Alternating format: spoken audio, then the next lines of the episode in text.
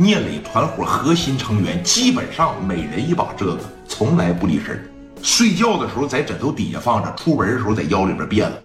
哪怕出去吃饭也必须得带着，上厕所必须得带着。他团伙里边兴这个，白三后来知道了，但是你不晚了吗？啊，你不晚了吗？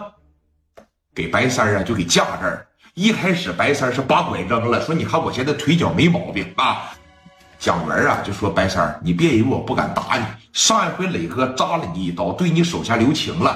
你和磊哥的约定是什么呀？谁要是打输了，谁自个儿喝安眠药自杀，对吧？磊哥留了你一命，今天还想过来打我？还有你啊，海峰，你也别好了，知道吧？为了证明自个儿真敢开，朝他们脚底下哐哐就点了两下子，紧接着叭就又扔这小子脑袋后边了，给这小子吓得啪！哎哎哎哎哎哎！后脑海当时这一冰凉嘛，就合计贾元打上他了呢，其实没有。一瞅着真敢打呀，但是于飞现在没啥子弹了，剩下这一颗子，于飞就琢磨啥呀？如果白三要真敢动弹，我就给白三撂这儿得了。于飞这小子绝对硬，后期对磊磊哥绝对是这个了。但是后期吧，于飞的命运特别悲惨，后期咱们会讲到啊，拿个小五连发，嘎巴的一下顶他们白三腿上了。白三你记得啊？你现在要是不滚蛋，你要是还给这个海峰办事儿，我查仨数。之前的磊哥扎你一刀，把你扎瘸了；这一回我一枪把你腿打没的。三二，都把这一套啊给学会了。说话只说上半句，从来不说下半句。冰凉的枪口当怼在自个儿膝盖上的时候，别说白三儿了，你就白四儿也不行啊。啊！人家手里边有枪，三哥当时就琢磨着聂磊是不是克我呀？原来说你看我在谭冲路打仗，我这一路哇哇，我这一起来，基本上我是战无不胜。那怎么在聂磊手里边，我这就连个动手的机会，连个展示的机会都没有呢？他正常寻思的是啥啊？把二哥那一套都学会了。我觉得吧，他可能是看着二哥的卷宗了。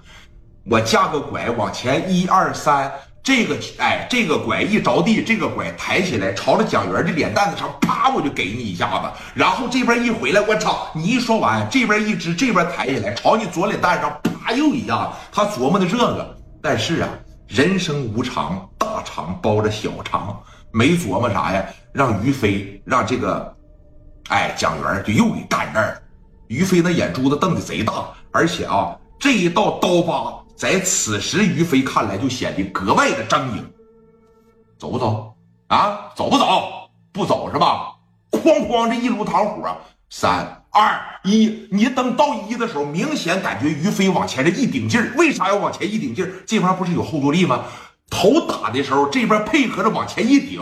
你如果现在要是不说，哎，行了行了行了，我走，我估摸着这一枪绝对得干你腿上。而以现在聂磊的实力，我就把白三打没了。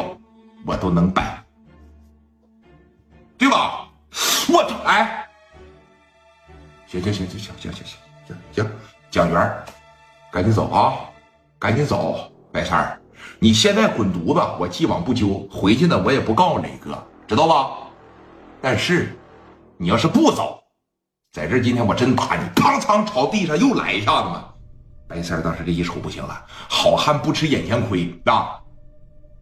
海峰现在有点麻了，开家家超市的这小子呀，他麻了，在这坐着。三哥，三哥，你不能走。